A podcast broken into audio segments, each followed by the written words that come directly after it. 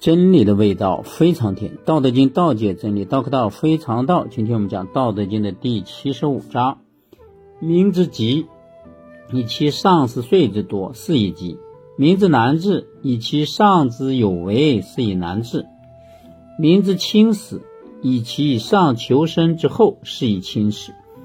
夫为无以生为者，是邪于贵生。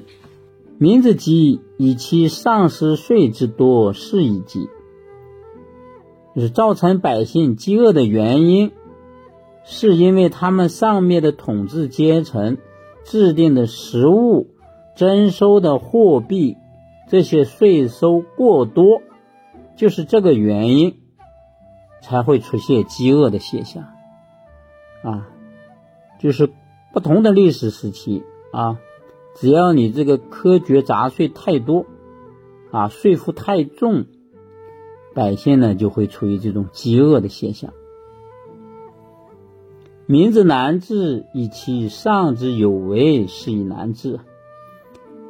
百姓之所以难于管理的原因，是因为他们上面的统治阶层妄为干涉造成的。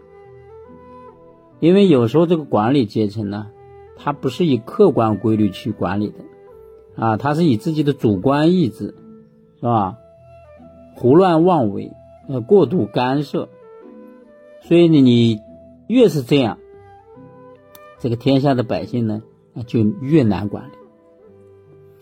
民之轻死，以其上求生之后，是以轻死。百姓。之所以啊不怕死的原因，是因为他们上边的管理阶层过度的贪图索取，啊，他们过的生活呀奢侈丰厚，所以呢，他就要压榨百姓，因为你不顾百姓的生死嘛，只顾自己的贪图享乐，那就是这个原因，老百姓当然也就不怕死了，啊，他就要起来跟你抗争了嘛。夫为无以生为者，是邪于贵神。那些啊，不认为把寻求这种过度享乐的生活啊作为追求的人，才是真正有德行、有才能的人。这是因为他们重视生命啊。